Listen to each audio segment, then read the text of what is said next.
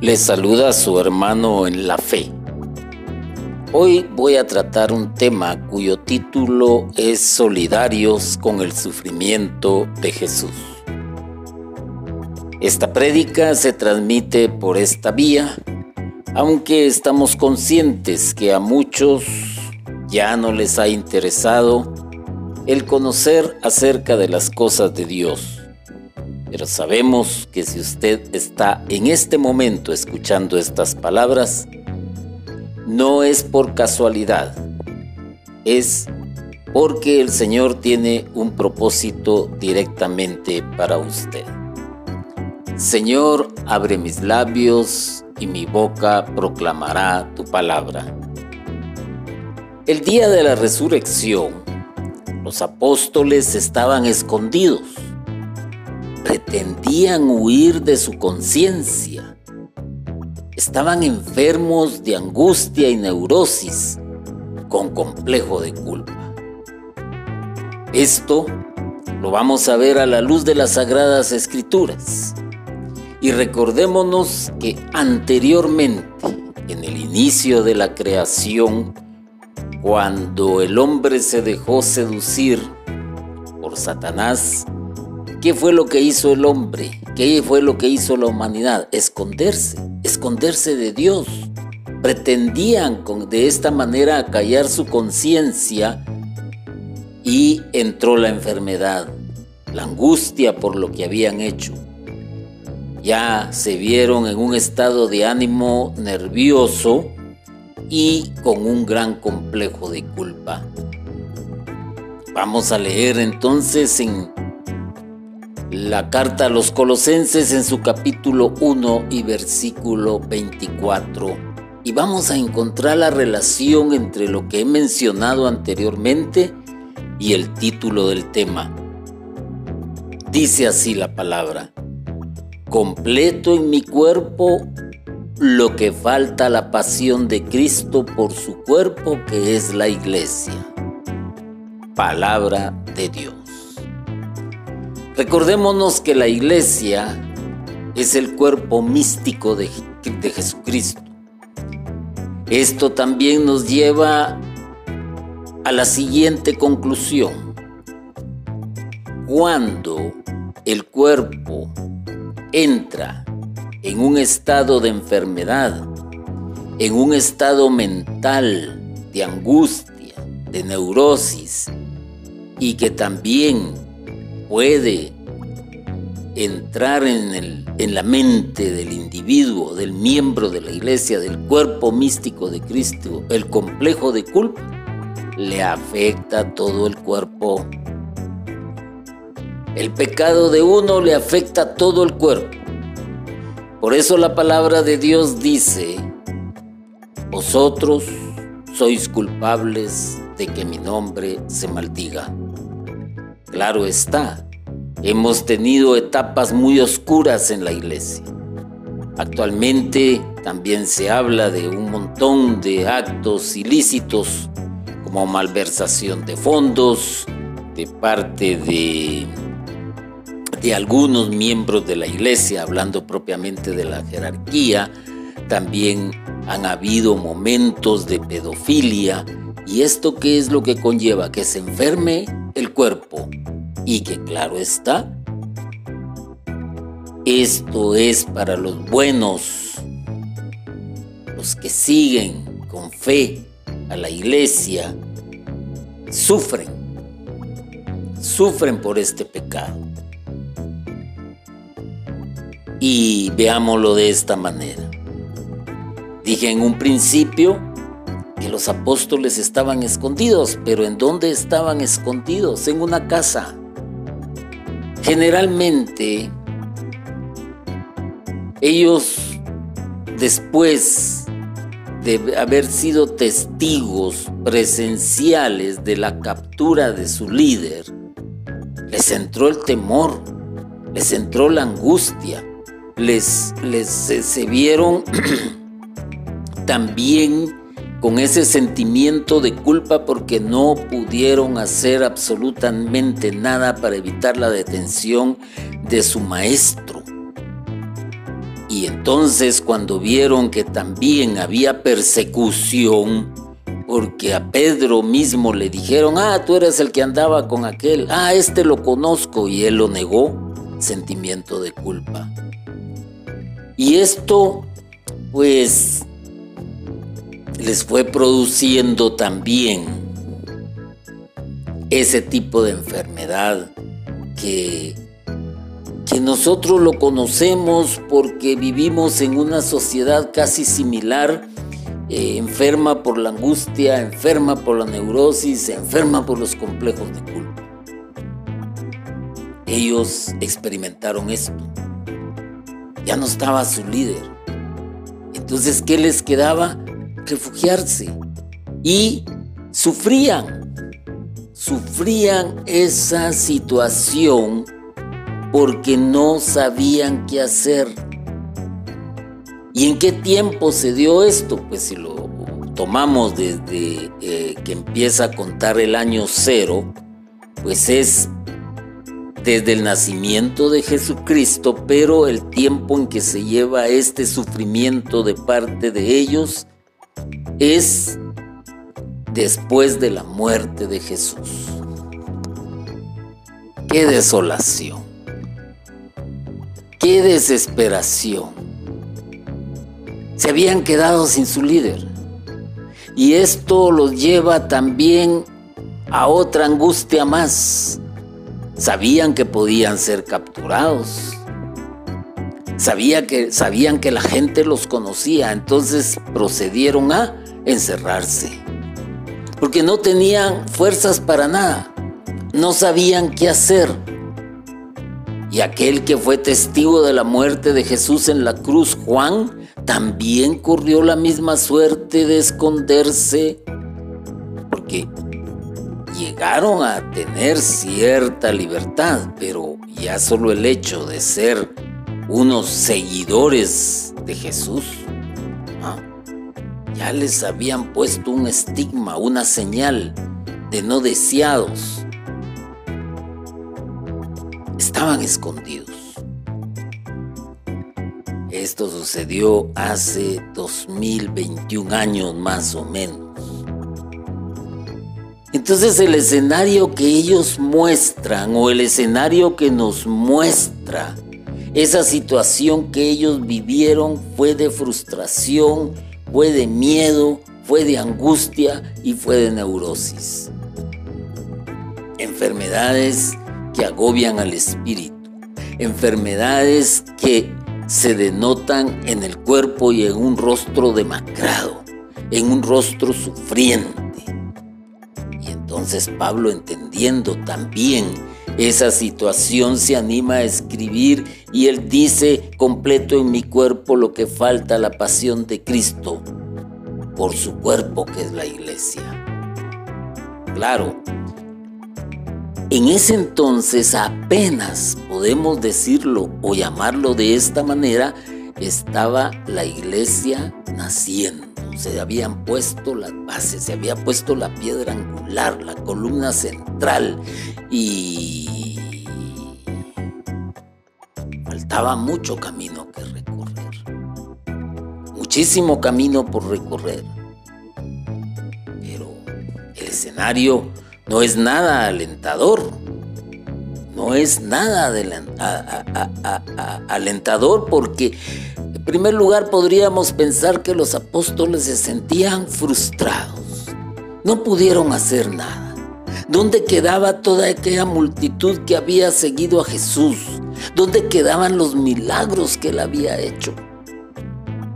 Y que fueron muchos los testigos que presenciaron también la resurrección de Lázaro, que fueron muchos los que presenciaron la, resurrección de del hijo de aquella viuda, que fueron muchos los que presenciaron cómo echó demonios, cómo multiplicó los panes, qué se hizo esta gente, entonces en dónde estábamos, qué estábamos haciendo. Frustrante, frustrante. Luego el miedo. El miedo de no, no sabían qué iba a pasar, el miedo de que se sintieron desconcertados, solos, abandonados, ahora encerrados. Ah, su líder muerto, acusado injustamente. ¿Qué suerte les esperaba a ellos? Ya no eran los mismos ciudadanos. Quizás tenían miedo de abandonar la casa y de salir a la calle porque inmediatamente los iban a reconocer.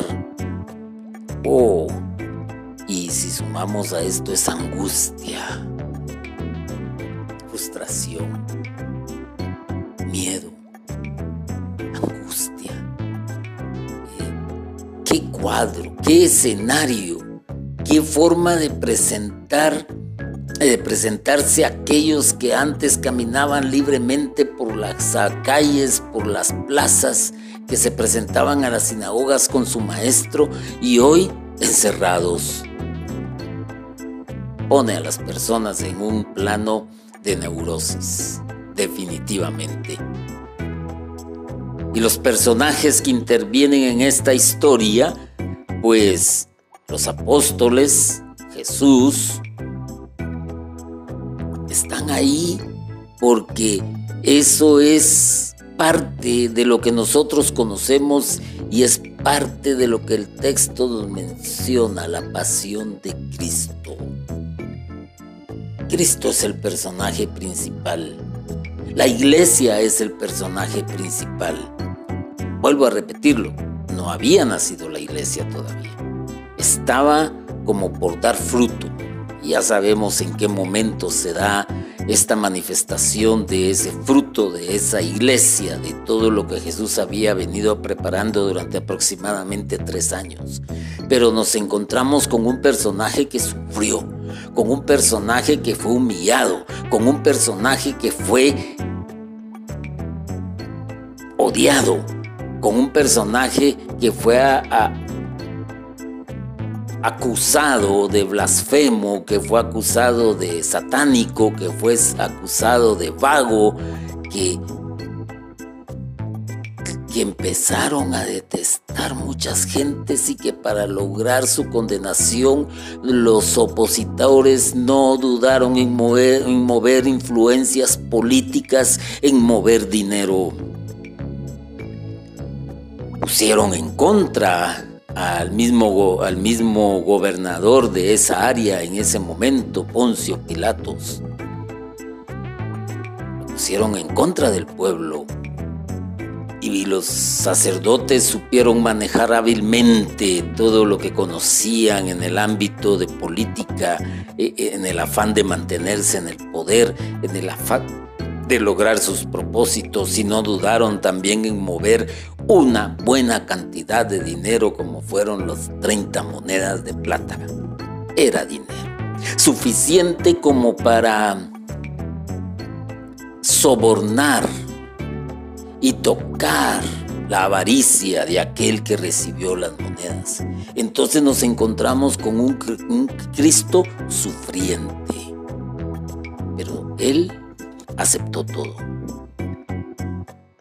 Lo aceptó y este Cristo sufriente es el que eh, Pablo se, se, mete dentro de esa situación y se hace como solidario con el sufrimiento de Jesús y por eso dice completo en mi cuerpo lo que falta la pasión.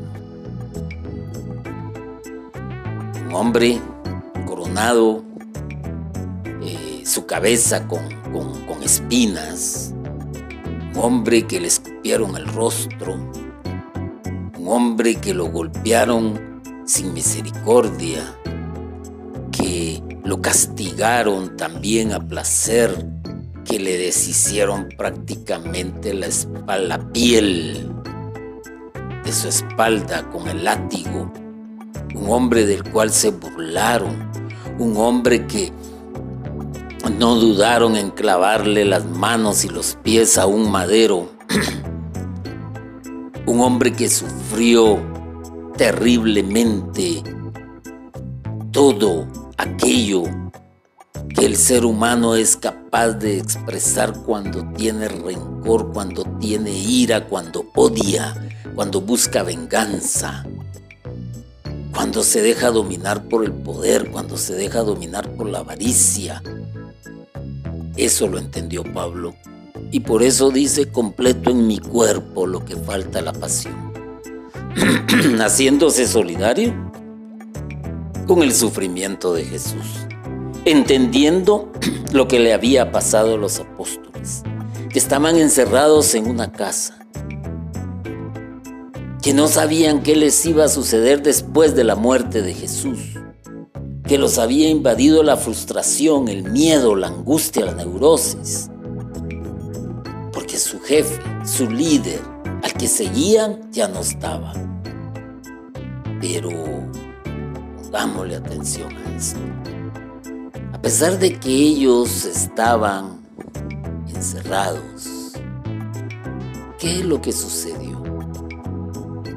Cuando Jesús resucita, cuando se cumple la promesa, ¿qué fue lo que hizo? Fue a buscar a los apóstoles. Les mostró sus manos y, su costado. Les hizo ver que sus llagas era el precio de la paz que les podía entregar. Ah, qué interesante. Esto nos lleva al principio otra vez de la creación. Miremos esto. ¿Quién fue a buscar a la humanidad después de que la humanidad pecó? después de que ellos se sintieron con complejo de culpa, después de que ellos eh, comprendieron que estaban enfermos y que la angustia los había dominado, Dios los fue a buscar. ¿Y qué es lo que hace Jesús en esta nueva creación? Dios va a buscar a los apóstoles, Jesús mismo resucitado los va a buscar y les dice, miren, aquí están mis manos, que fueron atravesadas por los clavos y aquí está mi costado que fue, atravesada que fue atravesado por una lanza. Esas llagas vienen a representar mi sufrimiento y es el precio de la paz que yo les voy a entregar Jesús se hace solidario con la angustia, con el sufrimiento de los apóstoles. Se hace solidario con lo, por lo que ellos estaban pasando. Lo entendió muy bien Pablo cuando escribe a los colosenses. Completo en mi cuerpo lo que le falta la pasión. Y Jesús les viene a mostrar esto. Y, claro está,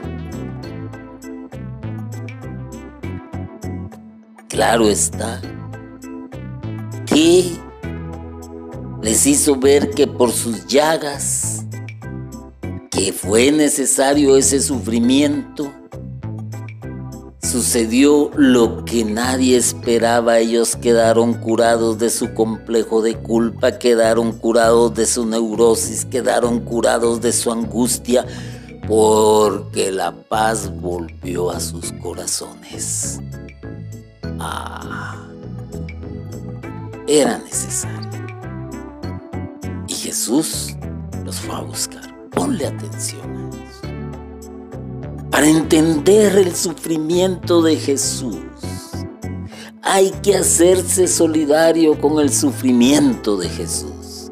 Para entender lo que Pablo quiere expresar en lo que escribió, hay que complementar ese sufrimiento a la pasión de Cristo. No simplemente conocerlo como una bonita historia. Entonces, ¿qué es la solución para esta enfermedad que estaban atravesando estos pobres hombres? Que eran once, porque el otro no esperó, el otro se dejó dominar por la angustia, se dejó dominar por, por el complejo de culpa y por su neurosis y terminó ahorcándose. Ah, ahora vienes tú y te das cuenta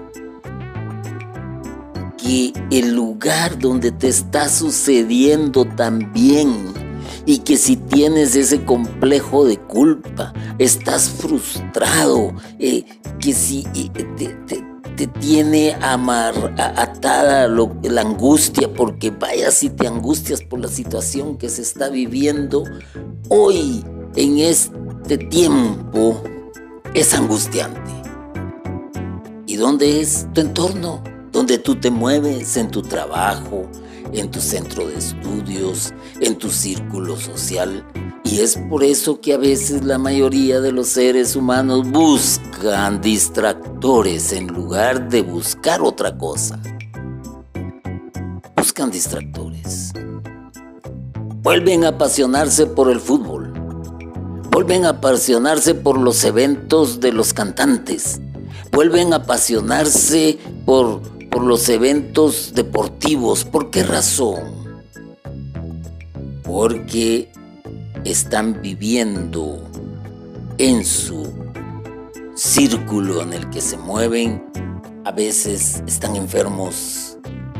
Y hoy hay una sociedad enferma, una sociedad que tiene angustia, que le aqueja el alza al combustible, que sabe que el dinero no le está alcanzando, que, puede, que sabe que no puede pagar el día de mañana el, servicio básico del consumo de energía eléctrica en el cual ha incurrido.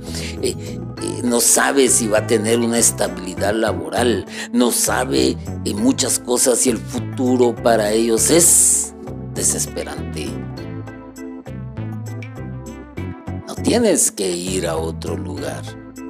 En tu círculo en el cual te mueves puede ser en el mismo seno de tu hogar, donde probablemente estés enfermo, estés angustiado, estés frustrado. Pero hoy tienes un tiempo. Hoy estás viviendo el tiempo de gracia. Aquel tiempo que fue posible gracias al sufrimiento de Jesús en la cruz porque Él nos viene a dar el tiempo de gracia, ya, el tiempo en que tú puedes echar a un lado todos tus complejos de culpa, un tiempo en el cual se te está ofreciendo que puedes dejar de angustiarte, que puedes dejar de sufrir, que puedes dejar la, la neurosis que te está agobiando pero para ello hay que hacerse solidario con el sufrimiento de Jesús. Y hoy lamentablemente, ¿quién quiere ser solidario con las personas? Lo estamos viviendo. Eh, nos hemos vuelto egoístas, hedonistas, egocentristas. ¿Ah? Y más si estamos dentro de nuestro ámbito, dentro de nuestra casa que es la iglesia, hay que tener mucho cuidado. Porque el escenario que se nos está presentando a nivel mundial, vuelvo a repetirlo, es de frustración, es de miedo, es de angustia. Paremos un escenario de violencia, un escenario de desinformación, un escenario de malas noticias, que ya se oyen tambores de guerra por aquí y por allá, un escenario donde eh, probablemente en el círculo más pequeño en el que te desenvuelves, que puede ser tu casa, hay un escenario de alcoholismo, de drogadicción, eh, de pobreza, de, violencia, de, de bullying, de, acoso sexual, qué sé yo. Tú sabrás en qué escenario te estás moviendo, qué es el escenario que se te está presentando. Y eso te produce angustia, eso te produce frustración, eso te produce miedo, eso te produce neurosis. Y entonces a veces, ¿qué es lo que se hace? Buscar refugio en un amante, buscar refugio en la bebida fermentada, buscar refugio en, en, el consumo de drogas psicodélicas o relajantes, o simplemente buscar distractores los fines de semana, eh, a santificar el día viernes o el día sábado en un bar, eh, eh, en reunión con los amigos, en, en irte con tu amante a un hotel o a un autotel, etcétera. Que no sabes qué hacer. Y después viene algo más. Después de haber vivido de parranda, después de haberte disfrutado a tu amante, hombre, mujer, qué sé yo, eh, te viene el sentimiento de culpa. Pero se te va pasar ese sentimiento de culpa. Y vuelves al mismo círculo vicioso. Y ahí empiezas a hacer malabares. No te alcanza para esto, no te alcanza para lo otro. ¿Qué hago? Me endeudo, pido un préstamo, pido una tarjeta de crédito. Eh, ¿Qué sé yo? ¿Qué sé yo? Entonces, ¿qué te puedo decir? Tu escenario no es muy alentador. ¿Y quiénes son los personajes que intervienen? Estás tú, como el personaje que está sufriendo personaje que está viviendo esos momentos, muerte, desolación, tristeza, dolor, lágrimas, gritos. Y el resto, el resto, sobre el cual tal vez tú no tienes una forma de, de, mejorar las cosas, estás viviendo ante una sociedad que, que lo único que le interesa es su propio bien, no el de los demás. No puedes cambiar la mentalidad de un político porque no tiene las fuerzas, eh, los elementos necesarios como para poderlos hacer que cambien. Ves cómo son cooptados los varios sistemas que imparten justicia, los que imparten, eh, los que eh, son encargados de elaborar las leyes, los que son encargados de gobernar. Se han dejado dominar por sus pasiones, Ves que en tu trabajo no puedes contra tu jefe porque eh, tú no eres el jefe. Entonces te cuesta adaptarte. Quizás es un prepotente, quizás es un abusivo, quizás es algo, alguien eh, que no entiende, que no se hace solidario con los demás. Ah, y así vamos a encontrar, quizás tienes un papá violento, quizás tienes una, mamá que, que, también por buscar el aporte económico para llevarlo al hogar, también se ha desentendido del cuidado del mismo, de la misma casa. ¿Y en dónde estás tú entonces sufriendo esto? Ah, lo sufres, lo experimentas, lo vives sabes ni qué estás haciendo en este mundo. Y claro está, eh, viene otro problema, que no lo has dimensionado. Con todo esto que estás viviendo, has optado por esconderte. Has optado por seguir la tendencia y no ser solidario con el sufrimiento, mucho menos con el sufrimiento de Jesús. ¿Ah? Él, se dejó matar porque él quiso. Él lo agarraron porque no supo defenderse. Eh, y, mucho menos entender a Pablo, ¿verdad? Que, él con su cuerpo complementaba lo que le hacía eh, falta la pasión de Cristo. O sea, hacerse solidario con el sufrimiento de los demás. Pero como a ti no te comprenden, como a ti no te entienden, como también buscas eso, echarle la culpa a alguien. Y, y no te has dado cuenta que Jesús te está buscando. Te está buscando con un propósito. Porque quiere hacerse solidario contigo. Porque quiere ayudarte a cargar tu yugo porque la situación se ha vuelto desesperante. Hay muchísimas personas que lamentablemente han optado por escapar de esta vida lanzándose ah, desde un puente al vacío. Jovencitas que han buscado su escape en una relación eh, promiscua, sexual, y creen que es su salvación, después resultan embarazadas y resultan haciéndose de una responsabilidad que quizás todavía no les competía, abandonando los estudios, buscando también placeres jóvenes, que no, se, no saben qué es lo que les dispara, pero no se dejan encontrar por Jesús porque Él les anda buscando. ¿Y por qué, le, por qué te anda buscando? Porque Él ha pagado el precio para que tu salud mental y física, que está en las llagas de Jesús, para concederte, para concederte perdón, salvación y salud. Imagínate qué grandes regalos quiere dar Jesús en tu vida. Perdón, Tú me puedes decir que no has pecado, quizás porque te sientes una persona que va y viene en paz de su trabajo a su casa, de su casa a su trabajo, de su casa al centro de estudios, del centro de estudios a su casa, que cumple con las obligaciones económicas que debe cumplir cualquier persona responsable para el aporte del hogar. Ah, pero se peca de pensamiento, palabra, obra y omisión se peca. Nadie puede decir que está libre de pecado.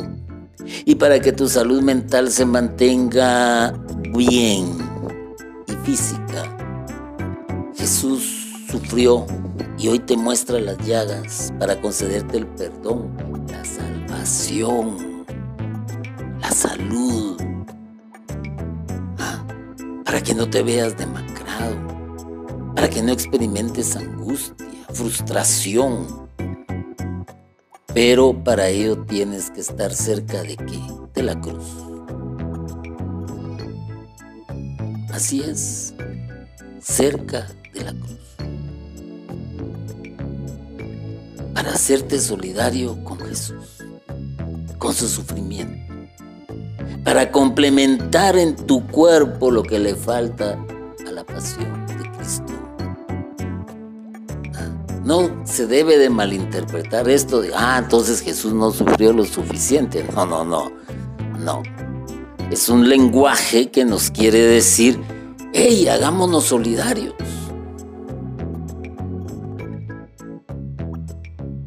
Comprendamos el sufrimiento de aquel, su angustia, su dolor, sus lágrimas.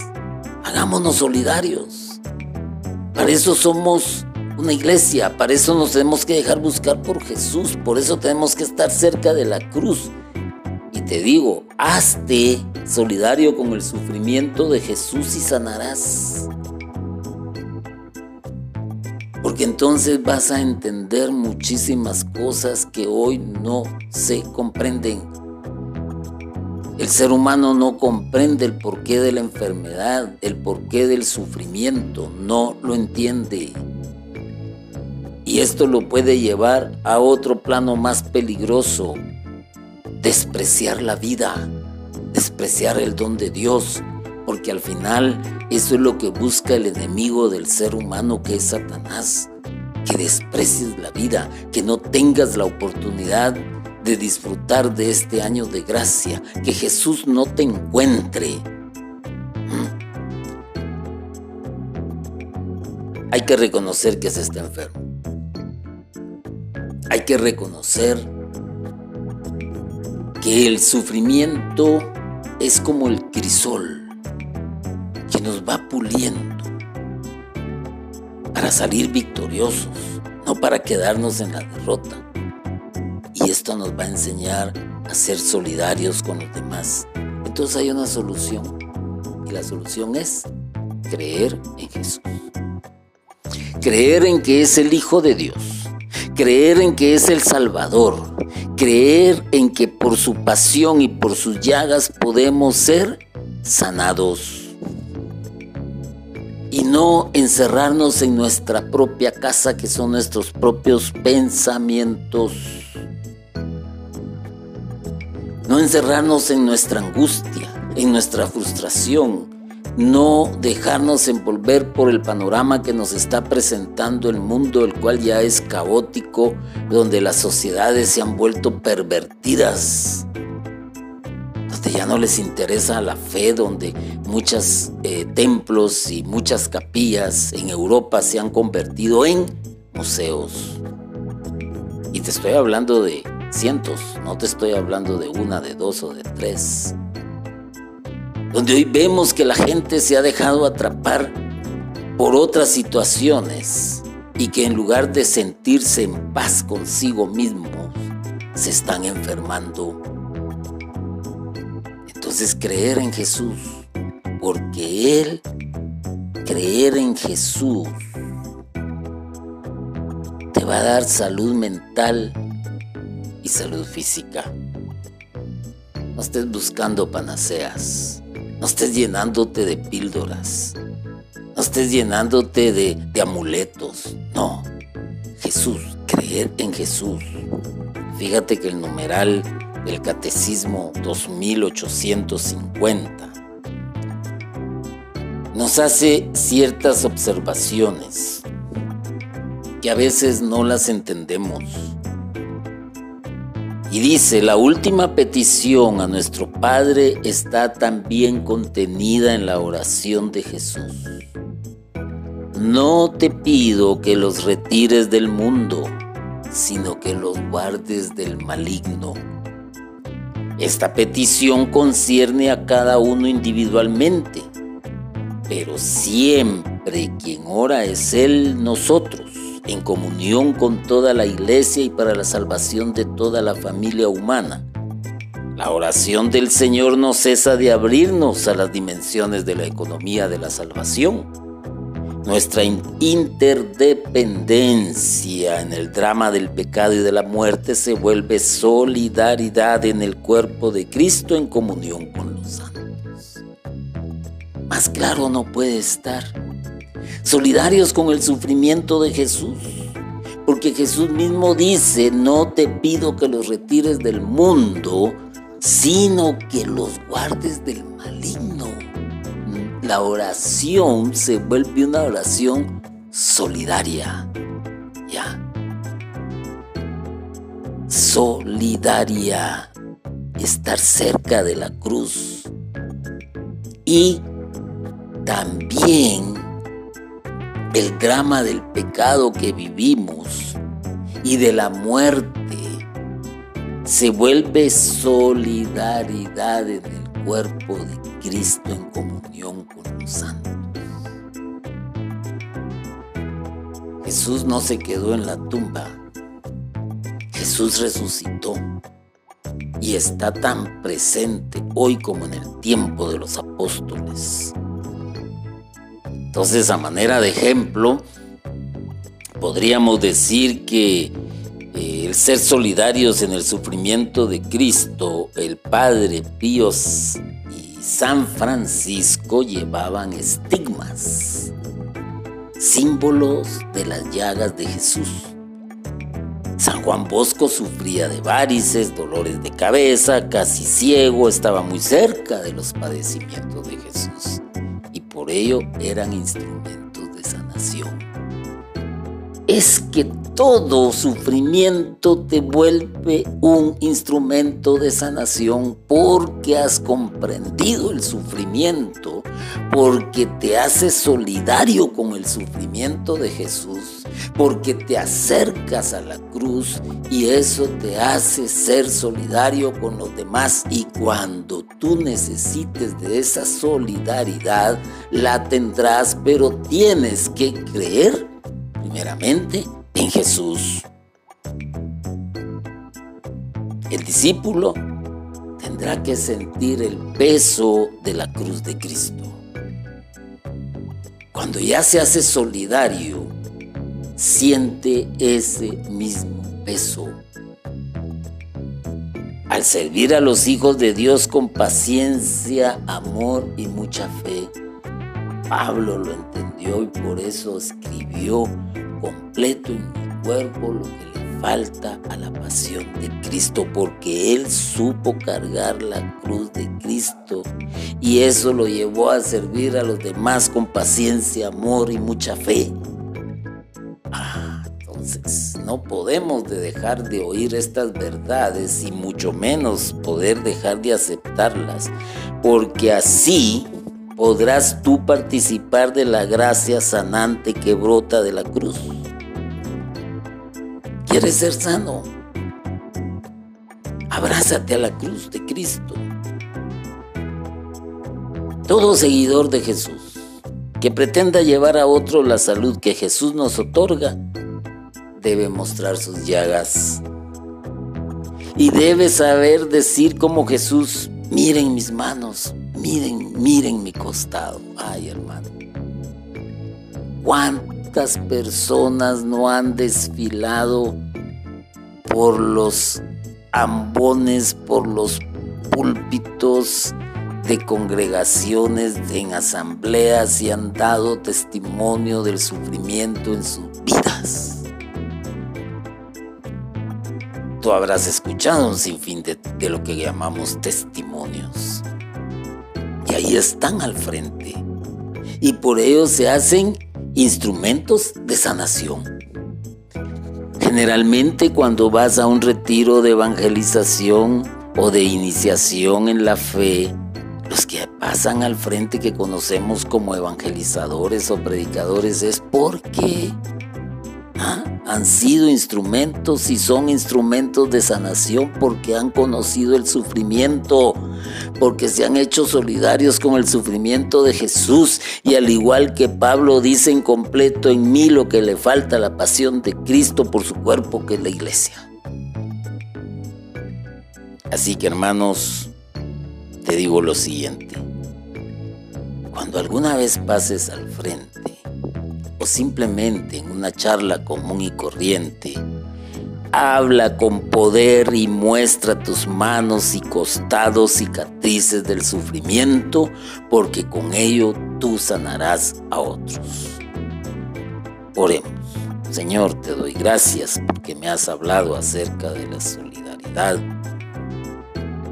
tanto a los que escuchan como a mí mismo que soy pecador, pero que me utilizas, Señor, para dar un testimonio y un mensaje de paz y de esperanza amparado en tus sagradas escrituras.